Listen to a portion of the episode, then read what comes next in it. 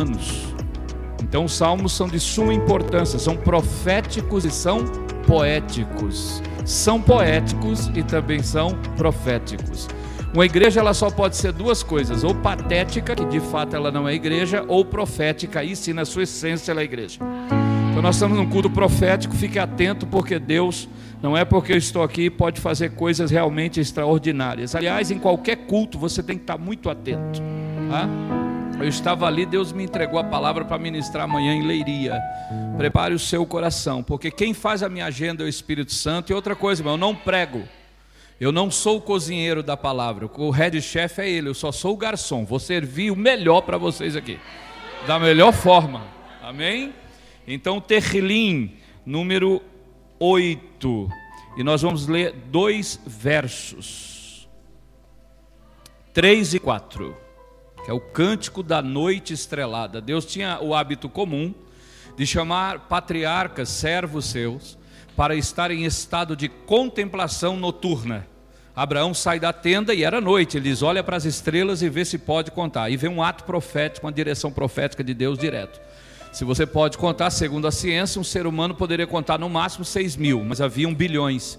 E aí o Senhor diz: Assim será a tua descendência. Quando disse isso profeticamente, ele já não via cada estrela como estrela, ele via cada estrela como uma criança.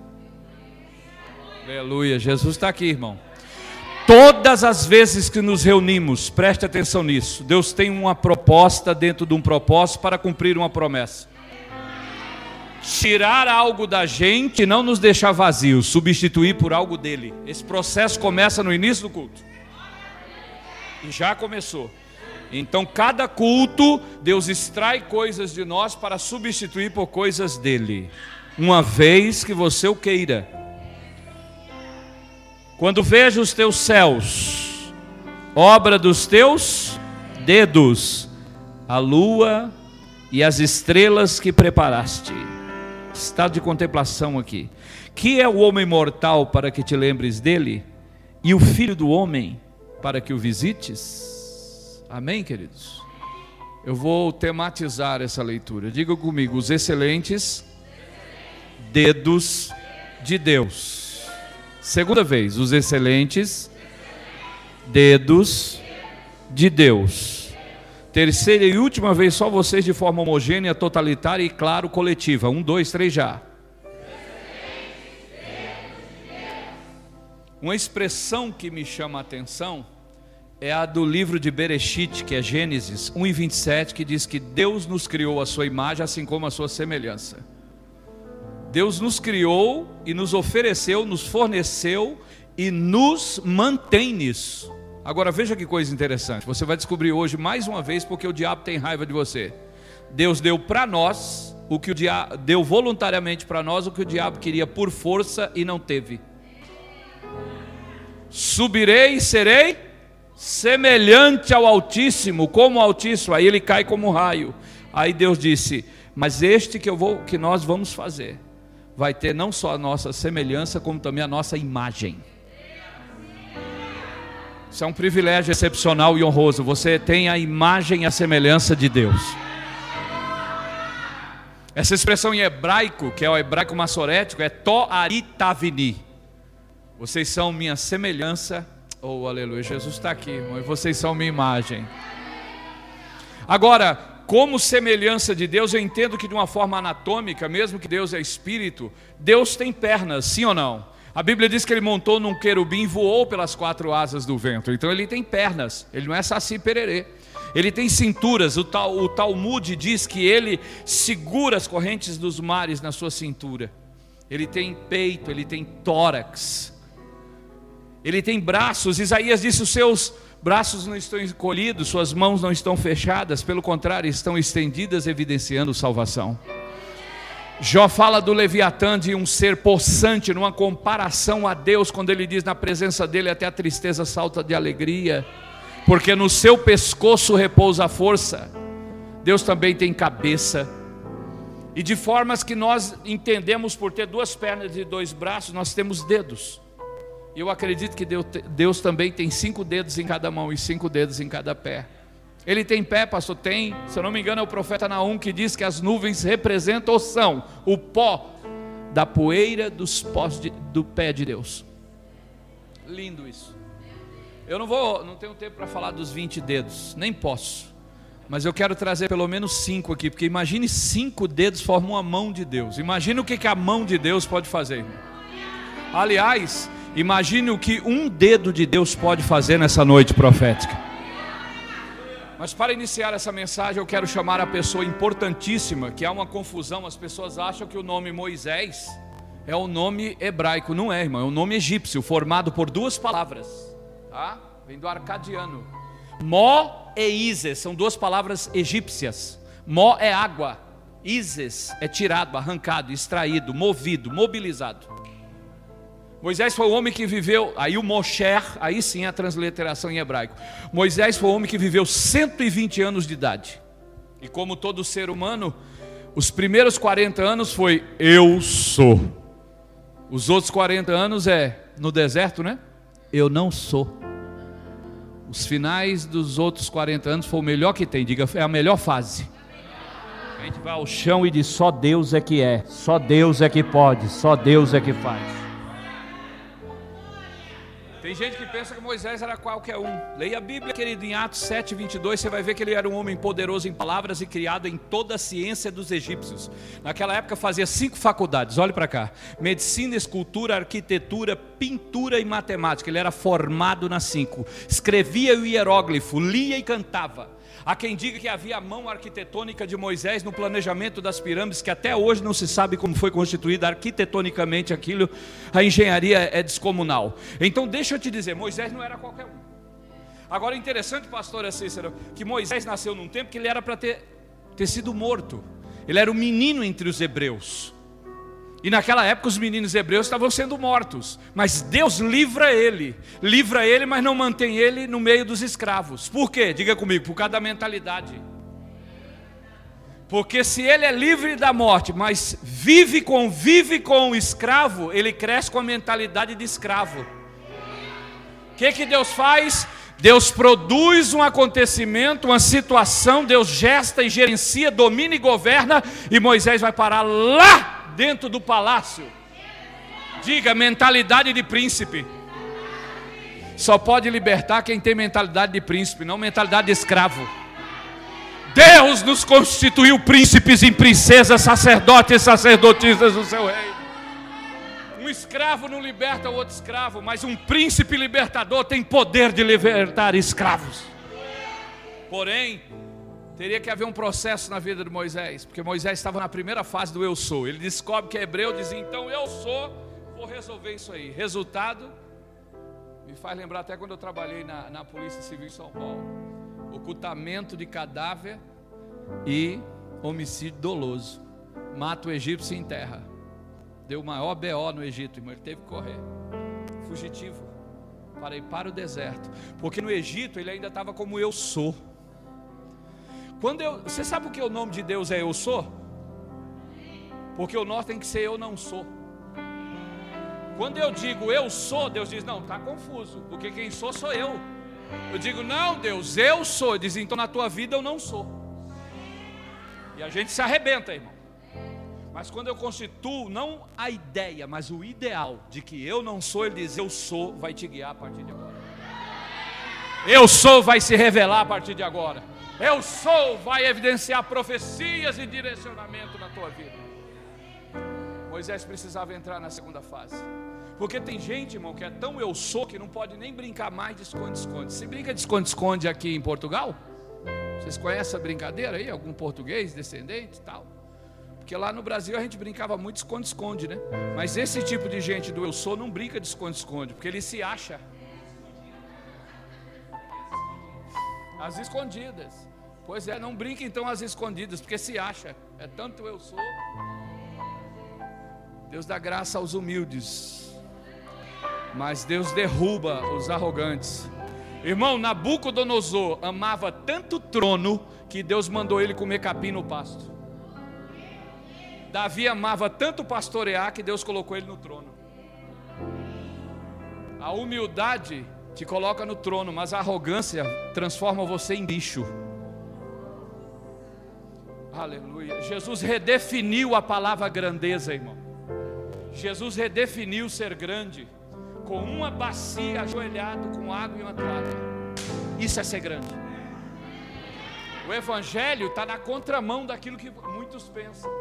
O Evangelho, o grande não é grande, o grande é pequeno, e o pequeno é que é grande. O feliz é o que chora, o rico é o pobre. Que coisa, aleluia.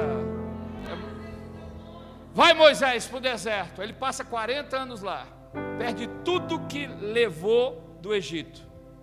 Aí ele vê uma sarça. Eu estou prestando atenção ali, irmão. Quem está ali no canto ali? Para a mensagem. Todo mundo olhando, não tem nada. Sabe por que você olhou? Porque é técnico mental. Você é curioso como eu. Moisés não era diferente. A e não se consumia. Deus usa a curiosidade para chamar a atenção. Quando Moisés vai chegando, sai uma palavra lá de dentro. A palavra foi hatihitza, que quer dizer tira as sandálias, as parcas dos pés. Descalça-te. No original, descalça-te.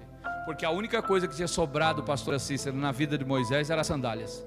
Ei, quando Deus quiser se revelar a você, Ele não vai aceitar nada, mas nada mesmo que veio do mundo. Ainda mais naquele caso as sandálias, porque formosos são os pés daqueles que apregoam as verdades divinas, o Evangelho. Tem gente que tem pecadinho de gaveta, irmão. Tirou o pecadão do guarda-roupa, mas na gaveta tem um pecadinho, e é pecado. Eu não sei você, mas quando eu era é, recepcionado por minha mãe, ela dizia: Ó, vai chegar uma visita em casa, tá vindo um tio. A gente preparava a casa toda, isso é normal, né? E aí tinha umas bagunças meio assim, a gente não dava tempo de arrumar. Sabe o que a gente fazia? Eu não sei você, eu tinha, nós tínhamos um quartinho da bagunça. Quem tinha aqui? Aí a gente jogava tudo no quartinho da bagunça, fechava a porta para a visita não ver. Ver só o que está arrumado. E não dava outra. A visita vinha e não via, ia embora. Diga, porque é visita. Quantos aqui são casa de Deus? Templo do Espírito. Jesus não veio para te visitar, Jesus veio para morar. E agora, irmão? Porque o visitante não vê o quarto da bagunça, mas o morador vê. Fica tranquilo, abra a porta que Jesus entra, ele é especialista em arrumar quartinho de bagunça. Não deixa nada do Egito na tua vida. Aí olha só o homem formado em cinco faculdades. Deus fala com ele, Moisés, você vai libertar o povo hebreu. Ele lembrou na hora do assassinato, enterrou o cadáver, aquela toda a situação. Ele disse, Senhor, eu não, eu não sou. Falou, mas é por isso que eu estou me revelando, porque você chegou onde eu queria. Enquanto você era, eu não apareço, não me revelo, mas quando você reconhece que não é, eu sou o que sou está aqui. Pegarão, vai.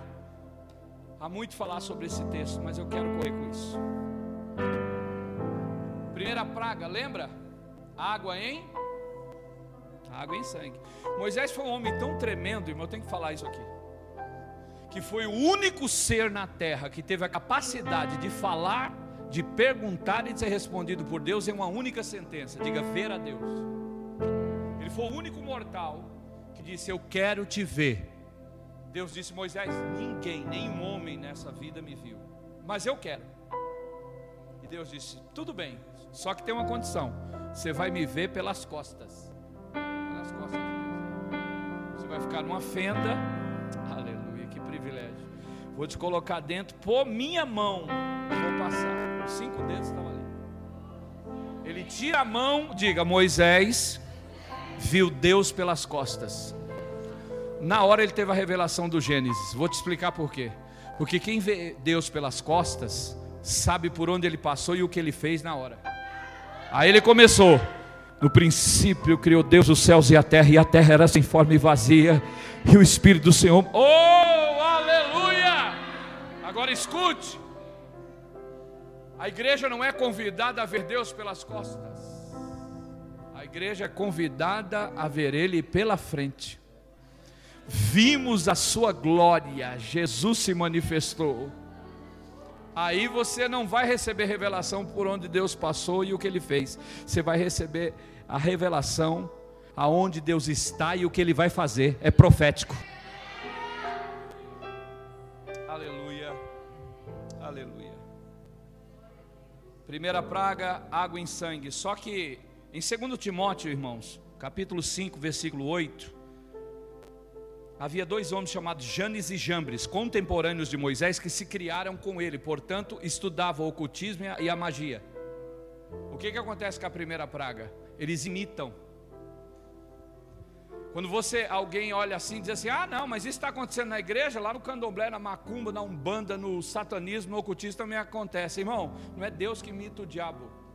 Deus é marca registrada, patenteada. Só tem ele, ele é único. É o diabo que procura, made in Paraguai ou made in China, fazer o que Deus está fazendo. Eu estou falando com evidência científica, porque hoje a ciência descobriu que a Bíblia é o livro quântico. Todo o DNA, o meu, o seu, de qualquer ser vivo, tem, a, tem o número 10, o número 5, o número 6 e o número 5 em sequência. Isso aqui dá o pentagrama, o nome de Yahvé. Javé, o Criador. Marca registrada. Aleluia. Levante sua mão e adore a Deus, porque você é a imagem e semelhança do Senhor. Aí Moisés ficou meio frustrado. Deus falou: Volta lá, segunda praga, Hans. Eles imitam também. Na terceira, Deus disse: Eu vou colocar o meu dedo. Êxodo capítulo 8, vamos ao primeiro dedo de Deus, versículo 19. Porque quando a terceira praga quer transformar o pó em piolhos, Janes e Jambe diz: imitamos a primeira, a segunda, a terceira vai ser fácil. Diz os textos anteriores do capítulo que eles estão batendo ali o cajado para cima e para baixo, suando, se cansando, se arrebentando, se estressando e nada mais agora acontece. O diabo samba, irmão, até Deus não botar fora o DJ, até Deus não quebrar a sambuca, até Deus não arrebentar o pandeiro, porque quando o dedo de Deus entra, o diabo para na hora. Olha o que os magos, isso aqui é o relatório dos magos. Êxodo 8 e 19, primeiro dedo de Deus. Então disseram os magos a Faraó: Isto é o dedo de Deus. Era uma maneira de dizer: o dedo de Deus entrou, as patas nojentas do diabo foram quebradas na hora. O diabo estava agindo até antes, mas quando o dedo de Deus entra, ele fica paraplégico, porque ele é poderoso, mas o nosso Deus é todo poderoso e ele está submisso a ele. Diga, vieram dez pragas para tirar o povo do Egito. E ele sai do Egito, mas lá no deserto eles precisam de dez commanders, o decálogo, os dez mandamentos, para tirar o Egito deles. E aí Deus disse: Eu quero escrever. Eu fui secretário de convenção durante muito tempo. E graças a Deus sempre fizemos um bom trabalho. Eu ficava de olho assim quando o presidente ou alguém precisava de alguma coisa, e de repente, se eu fosse o secretário ali naquela ocasião, porque Deus convoca Moisés, irmãos, está escrito aqui, ó, Êxodo, capítulo 31, para ele subir no Monte Sinai, porque Deus queria escrever. Ah, eu, como um bom secretário, falava, Deus, na época, eu diria, está aqui o rolo de papiro para o senhor escrever suas ordens, estamos sedentos pelas suas ordenanças. Ele diria para mim, não vou escrever no papiro, que era o papel da época. Aí eu pensaria que o secretário levaria pele ressequida para Deus escrever suas ordens. Ele diria: também não vou escrever aí. Pensaria mais um pouco e diria: bom, na época levaria madeira, isso, tábuas de madeira. Deus escreve tuas leis na tábua de madeira. Ele diria: eu não vou escrever minhas ordens, minhas leis na tábua de madeira. Eu pediria demissão do cargo. Diga comigo, só se escrevia em três lugares naquela época: papiro pele de animal ressequida e tábuas de madeira. Uma coisa que eu gosto em Deus é que Ele sempre surpreende.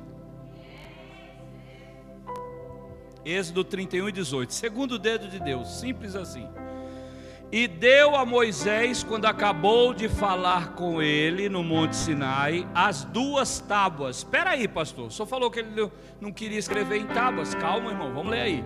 Duas tábuas do testemunho, tábuas de tábuas de tábuas de galeria, tábuas de escritas pelo dedo de Deus. E foi em fogo, irmão, não foi em tinta.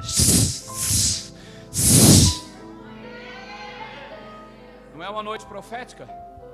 Irmão, não vim aqui fazer visita. Por favor, com sinceridade e franqueza, quem tem um parente não evangélico que não ainda se aliançou com a salvação em Cristo Jesus e você está orando por ele ou por ela, levante a mão. Meu Deus. 75% a 80% das pessoas aqui. Alguém aqui, pastora Cícera, disse no dia de hoje: Eu não aguento mais orar por ele e por ela, ou por ela. Faz tanto tempo, ele não se converte. Faz tanto tempo que eu estou orando, ela não se converte. E ela tem, ou ele tem, o coração tão duro que parece. que parece. que parece. Estou aqui para profetizar que é no coração de pedra que o dedo de Deus gosta de escrever. É no coração duro que Deus vai e transforma em coração de carne. Eu quero te estimular a continuar orando por ele e por ela. E se, se eles estiverem na redondeza, imagine pela fé profética eles entrando por esta porta, com a Bíblia na mão, voltando para Jesus ou recebendo Jesus e dizendo: Eu também quero servir o Deus poderoso que tu serves. Palavra porque é profética. Continua orando. Aliás, eu te dou 30 segundos para interceder por ele ou por ela. Agora, agora, agora. Aonde ele estiver, não importa se está nas drogas, não importa se está no presídio, não importa se está doente, não importa se está cancerígeno, não importa se está por aí perambulando. O dedo de Deus tem condição de ir lá e tocar naquele coração e você vê por esses dias a palavra profética se Oh, aleluia! Eu orei dez anos por minha mãe, minha irmã e meu pai. E chegou o dia que o dedo de Deus tocou lá. Terceiro dedo de Deus. Jesus está aqui, viu, irmão? Eu estou muito crescido. Aí, ó.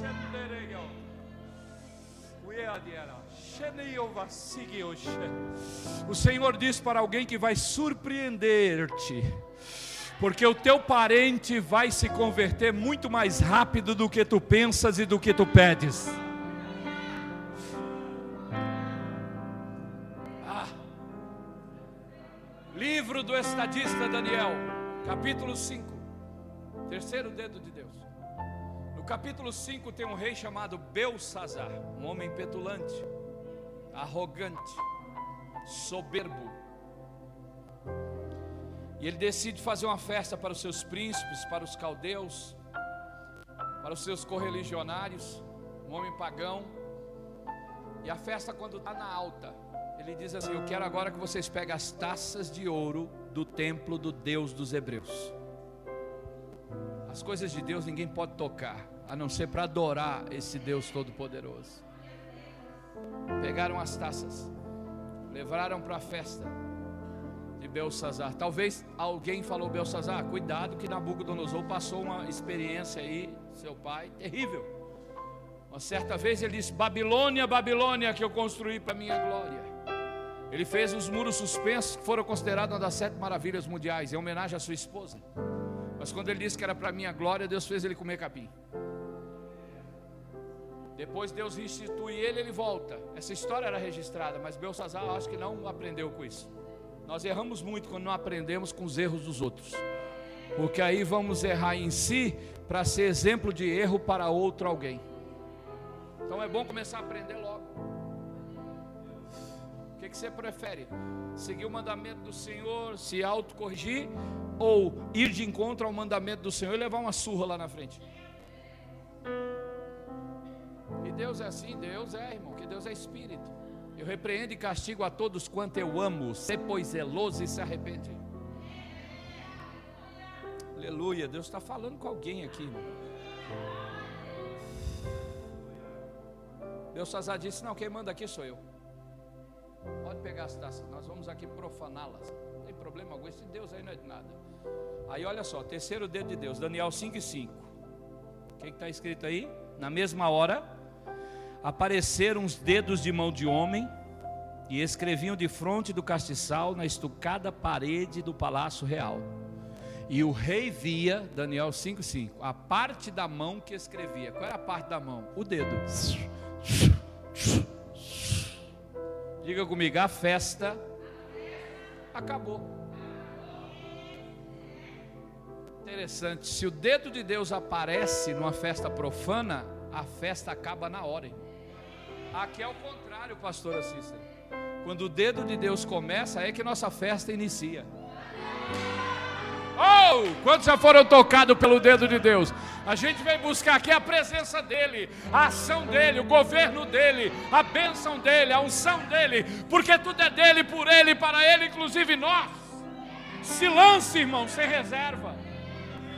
Se reduz ao mínimo para adorar o máximo. Ouça o que o Espírito diz às igrejas. E ouça como Davi disse. Porque tem gente que ouve por aqui e sai por lá. Por isso que ele disse uma coisa, disse Deus duas vezes a ouvir.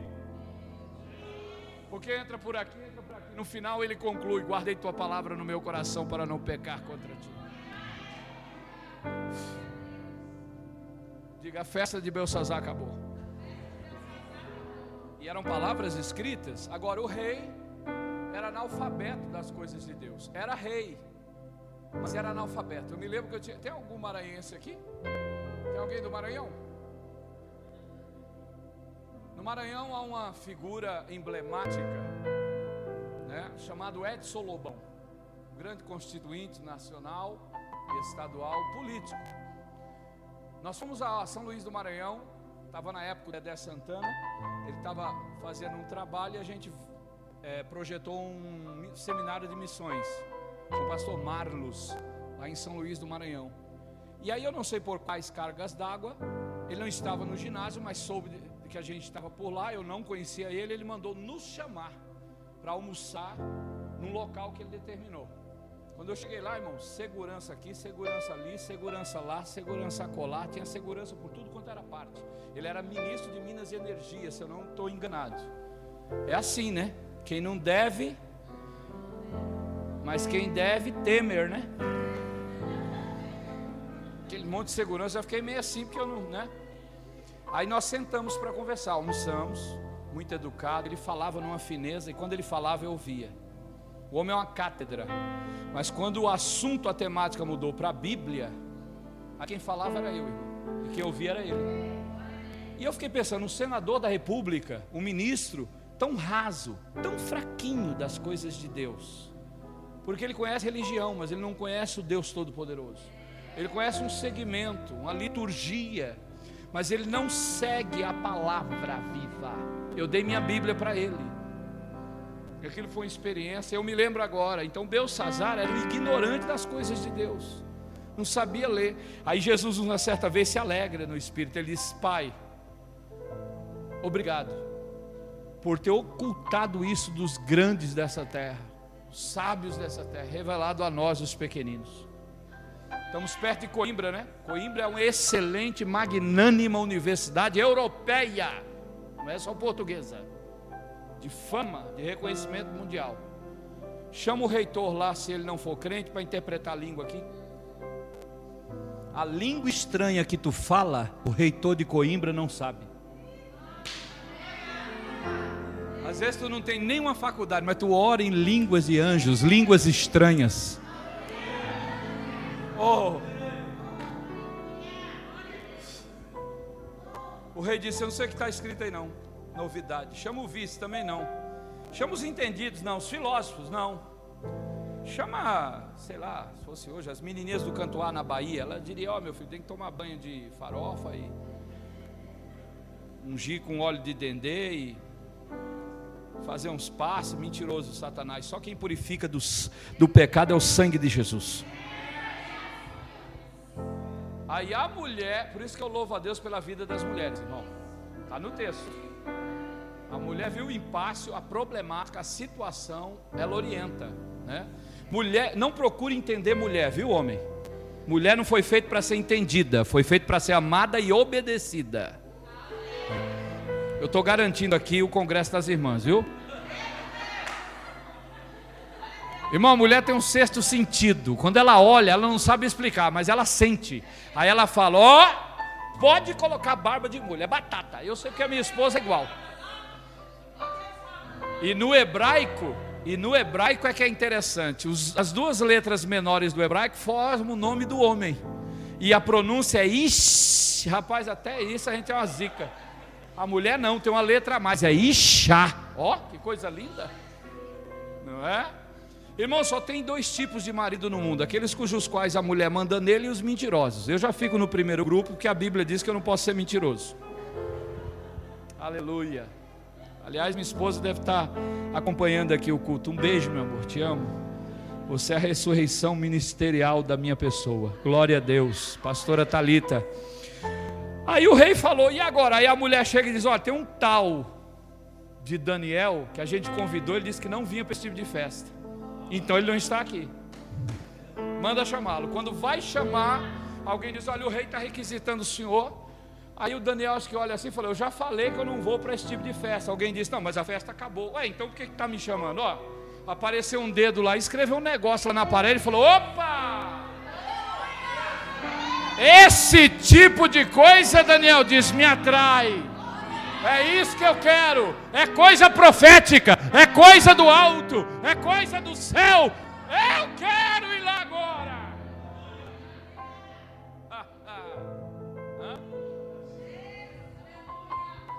As mulheres estão rindo ainda, pastor. Você sabe que casamento é um workshop, né? O homem works, que é trabalho, e a mulher shopping. Shopping. Shopping. Compras, Olha as revelações saindo aí. Eu vou fingir que nem ouvi.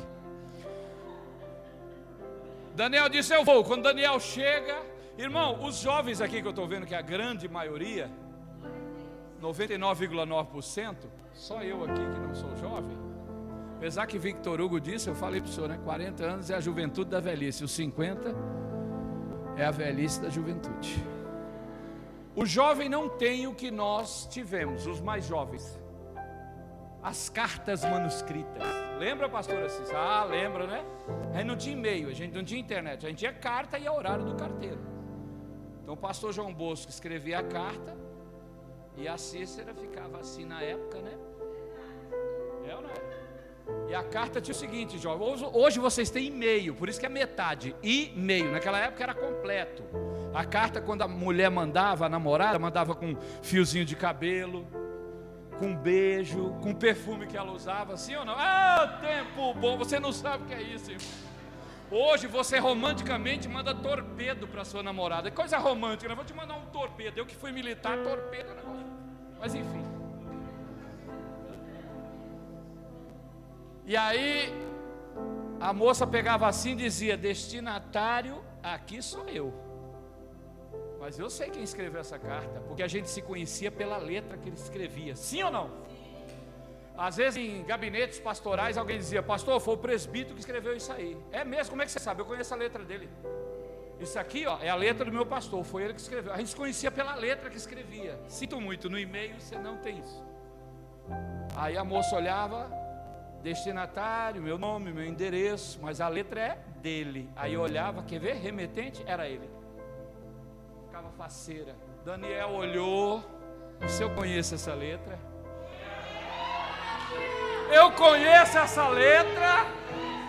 Esse dedo que escreveu aí me toca três vezes por dia para orar com a janela aberta para a banda de Jerusalém, Jerusalém. Eu conheço quem escreveu isso aí. Levante sua mão ao alto e diga: Senhor, eu quero intimidade, eu quero te conhecer mais e mais. Eu quero te conhecer mais e mais, Senhor.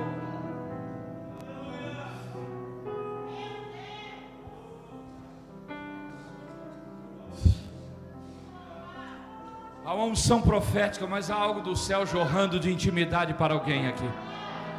Alguém nessa noite se despertará a buscar mais, a orar mais, a se entregar mais a se despojar mais, a se desnudar mais, a se lançar mais, e aí Deus vai dar mais, porque faça para Deus o que ninguém ainda fez, porque Ele vai fazer por você o que não fez por ninguém ainda.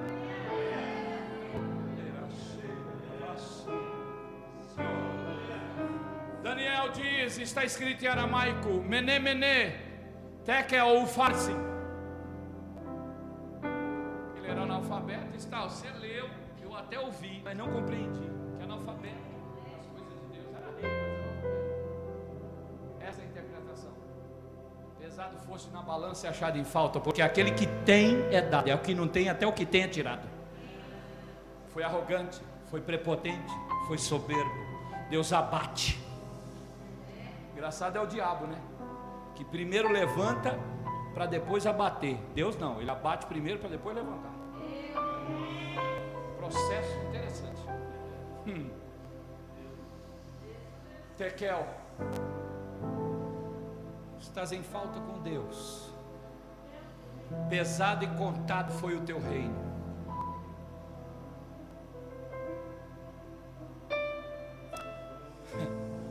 Pérez vira o por causa do plural, porque os medos e persas já estavam vindo pelos portões arrebentando tudo. Ele pereceu, mas Daniel ficou, porque Deus preserva os seus. E nunca mais se ouviu falar em Belsazar. Quarto dedo de Deus. E penúltimo, vamos ao Novo Testamento. Lucas capítulo 11. Jesus expulsa demônios. E alguém disse em Lucas 11 que ele expulsa demônios por Beuzebu. A palavra Beuzebu era considerada na época o príncipe das moscas ou príncipe dos demônios, o próprio Satanás. E se você expulsa demônios por essa força desse príncipe, por Satanás, você está endemoniado. Olha que Jesus responde, Lucas 11, 20, quarto e penúltimo dedo de Deus. Mas se eu expulso demônios pelo dedo de logo é chegado o reino dos céus. E antes ele diz um reino dividido contra si mesmo não prevalece. Eu não expulso demônios por Beuzebu, eu expulso demônio pelo dedo de. Interessante que Jesus não é Deus, por que, que ele usa o dedo de Deus? Porque ele está se colocando como modelo para que nós sigamos o exemplo. Lá na frente, ele diz assim: Vós expulsarei demônios em meu nome. Eu estive no bairro de Encruzilhada, em Recife. Um círculo de oração começa às 8 da manhã e acaba às 5 horas da tarde, sem intervalo. E naquele dia, eu era novo convertido, eu sentei e eu vi que entrou três pessoas diferenciadas, especialmente a terceira, que era uma mulher com a renda branca que veio ao círculo de oração. Na direção do círculo de oração da Assembleia de Deus estava a irmã Moselita, da cidade de Condado uma irmã de epiderme negra, semi-analfabeta, mas que orava três horas de oração todos os dias. Seus joelhos, acredite, tinham calos. Ela está ali dirigindo o círculo de oração. E aí aquelas três pessoas sentam, aquela mulher de renda está ali, com a cabeça com a renda, e um era um doutor, o outro era uma psicóloga. Quando começa a cantar o hino, pelo sangue, pelo sangue somos redimidos sim, pelo sangue carmesim, pelo sangue, pelo sangue, pelo sangue de Jesus no Calvário. A mulher começou a tremer e puf, caiu endemoniada. Aí o doutor falou assim: isso são, são sucessos sucessivos que sucedem sucessivamente dentro do campo suscetivo da sustentabilidade quando há sucessão. Mas às vezes se sucede sim, e às vezes não se sucede não. Eu não entendi até hoje. E a mulher ali endemoniada.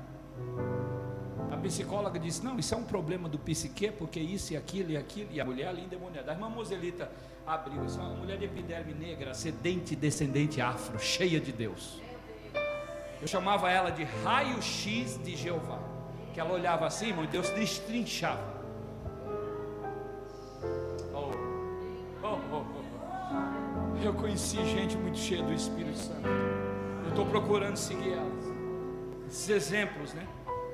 Aí ela afastou assim, com licença, doutora, com licença, doutor, já sei qual é o problema dela.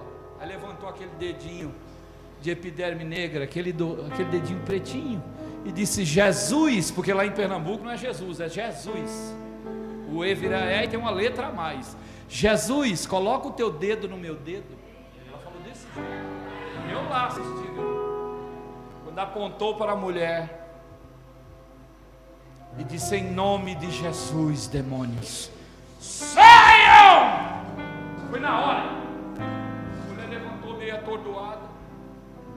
Isso é onde eu estou, a senhora está na casa de as duas começaram a pular. Alegria! Alegria! Se Deus me pegar aqui, eu dou um salto mortal. Se você me censurar, você peca. Ô oh, glória! Aleluia! O povo se assusta com a gente, mas é alegria, irmão, porque você quer silêncio, vai para o cemitério que só tem morto, aqui está vivo. Isso é aí faz barulho. Aí é interessante, o povo censura a gente, né? Enche o estádio do Benfica, do esporte, e grita, e pula, e bate, e a gente que dá glória a Deus, somos os barulhentos. Não, está tá inversando valores. Oh, glória a Deus. Aquela mulher era uma desviada. E ela começa a chorar e falar para a irmã Moselita ali, todo mundo ouvindo e vendo. Eu sou afastada da casa de Deus. Ela disse: Volta, minha filha. Ela disse: Eu volto agora. E Jesus começou a dar línguas estranhas para um e para outro. A Moselita começou a orar em línguas e aquela mulher foi renovada na hora. Levante o seu dedo para o alto, porque é um ato de profecia profética. Nossa luta não é contra carne nem contra sangue Vou repetir isso. Nossa luta não é contra carne, é contra sangue. A Bíblia que diz isso. Eu estou repetindo o que a Bíblia diz. Mas contra potestades, hostes da maldade, que vivem em regiões celestiais. Está aqui em cima. Sabe aquele professor que vive te perseguindo? Dizendo que Deus não existe, que você é uma pateta por ser crente? Aquilo ali é um demônio que entrou ali. Expulsa, irmão. Expulsa no reino espiritual. Expulsa agora. Aquele vizinho, aquela vizinha, aquele colega de trabalho que vive te censurando, te zombando. Aquilo é um espírito maligno. Não é ele, não é ela, é um espírito. Você tem o poder do Espírito Santo e o nome de Jesus. O dedo de Jesus, o dedo do Senhor Deus está no teu dedo. Expulsa esse demônio de fofoca, esse demônio de intriga, esse demônio de fraqueza, esse demônio que diz para você não dizimar, não ofertar. Começa a expulsar esses demônios, são demônios. A igreja ainda expulsa demônios. Oh, isso é uma noite profética. A igreja está em guerra, eu estou em guerra, você está em guerra. Por que, que tem tanta gente que brinca de ser crente? Deixa eu te dizer uma coisa: o diabo nunca vai brincar de ser diabo. Ele está matando, roubando, destruindo, arrebentando. E tem crente tratando o templo como um circo ou um picadeiro levar as coisas mais a sério hoje do que ontem, mais amanhã do que hoje. A igreja ainda expulsa demônios, amém, irmãos? Oh. O quinto e último dedo de Deus. João capítulo 8. O que, que acontece em João capítulo 8? Pega uma mulher em pleno ato substancial de adultério Maria de Magdala, conhecida por Maria Madalena, era de Magdala, era hábito colocar um sobrenome da onde as pessoas vinham: José de Arimateia, Paulo de Tarso, Jesus de Nazaré, Maria de Magdala, Maria Madalena, uma prostituta. Pega em pleno ato substancial de adultério, já vão julgando, já começam errado, porque quem adultera não adultera sozinho. Cadê o homem? Leva só mulher. Às vezes é só mulher, né? Tem que levar. É só mulher. É só mulher. E o camarada que estava com ela? Se pegaram no ato, que é ele. Aí falaram: pela lei, pela legalidade, ela vai morrer. E pela lei está certo. Só que a lei tem força, a graça tem poder. Né? Aí vamos levar para apedrejar essa, essa imprestável, essa miserável. Aí alguém, peraí, peraí, peraí, tem um tal de Jesus de Nazaré que prega uma mensagem de misericórdia, amor e perdão. Vamos aproveitar e chamar ele, que eu vou colocar ele numa situação muito difícil aqui. Porque nós vamos dizer, e aí Jesus, aí ó, a lei aí tem que apedrejar. Foi pega em ato de adultério. Se ele falar é para apedrejar, a mensagem dele cai por terra, porque a mensagem dele é de perdão e de amor e de misericórdia. Mas se ele disser que não é para apedrejar, ele está contra a lei. Aí ele também vai para a pedrada. E apedrejar sempre foi muito fácil. Difícil é elogiar, difícil é reconhecer as virtudes do outro, difícil é apreciar, difícil é olhar o lado bom das pessoas. E aí levam Jesus. Aí Jesus chega, tá aquela multidão, tumulto e diz: Vamos apedrejar. Irmão, acho que tinha gente com pedra que estava doendo até a coluna. Porque tem gente que gosta de olha, sofre até para apedrejar. Não sofre para amar, mas sofre para apedrejar. Tá com pedra assim, e aí vamos lá. Aí Jesus com o diz: pode apedrejar.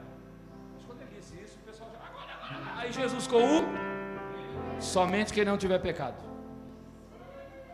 Calma, vamos para a palavra, está terminando. Jo, João 8 e 6.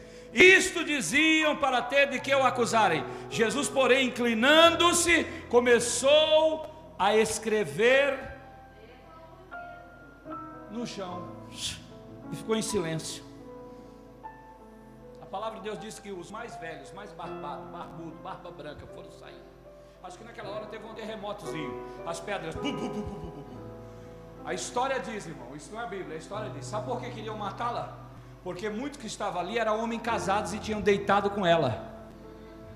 Maria Madalena, se ela abrisse a boca, a casa de muita gente ali caía.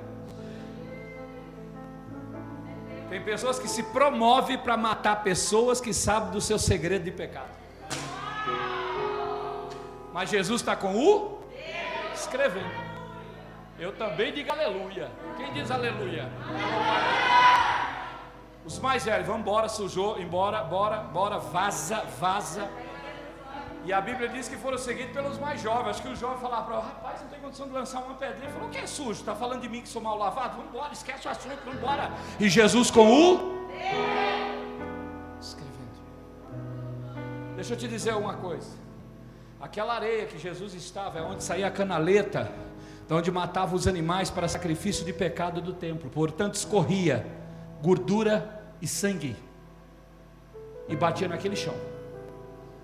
Diga, remissão, remissão. e unção. Jesus está escrevendo sobre um. Jesus está escrevendo em um lugar onde há remissão, purificação de pecados e onde haverá unção de libertação. Jesus está escrevendo com o Irmão, não é quem você foi, querida, é quem você é que interessa. Eu acho interessante porque Jesus, da mesma forma que escrevia, também apagava os pecados dela. Outra coisa, diga comigo: Jesus estava em silêncio. Queridos, não significa que quando Deus não fala com você, o dedo dele não está agindo em seu favor.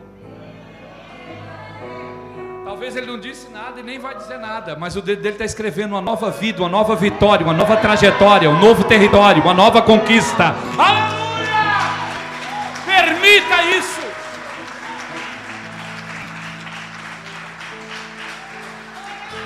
Ele não precisa falar comigo nem com você quando ele está fazendo alguma coisa por nós. Ele é obrigado. Que isso? Ele não é empregado? Eu sou servo, sou filho, sou submisso. Sim, senhor, sim, senhor, sim, senhor. Ao Senhor não se diz não, só diz sim. Jesus levanta, porque ele estava escrevendo com o. Aí acho que ele bateu o dedo, tirou a gordurinha assim, o sangue, e aponta para ela. Não apontou para acusar, não apontou para destruir, porque aqueles homens não sabiam, mas eles fizeram a melhor coisa que podia ter sido feita, isto é, levaram a miséria diante da misericórdia levaram a miserável diante do misericordioso, com M maiúsculo. O que, que dá isso no final? Salvação e libertação. Jesus aponta para ela não para acusar, mas para perguntar, indagar. Aonde que estão os teus acusadores? Aquilo ali é um tribunal. Jesus foi juiz, promotor de justiça e advogado ao mesmo tempo, apenas mexendo um dedo. Tem um coração que vai receber essa palavra. No CEF, irmão, o dedo de Deus está lá. O dedo de Deus está lá. E você sabe que essa palavra é para você, porque você orou ainda ontem. Você falou, Senhor, fala comigo. Eu quero te dizer que quem vai assinar. Quem vai assinar o final é Deus. Sabe por quê? Porque enquanto Deus não falar, nada foi dito. E a última palavra é dele. E a palavra dele abala até o cedro do Líbano. Fique de pé, por favor.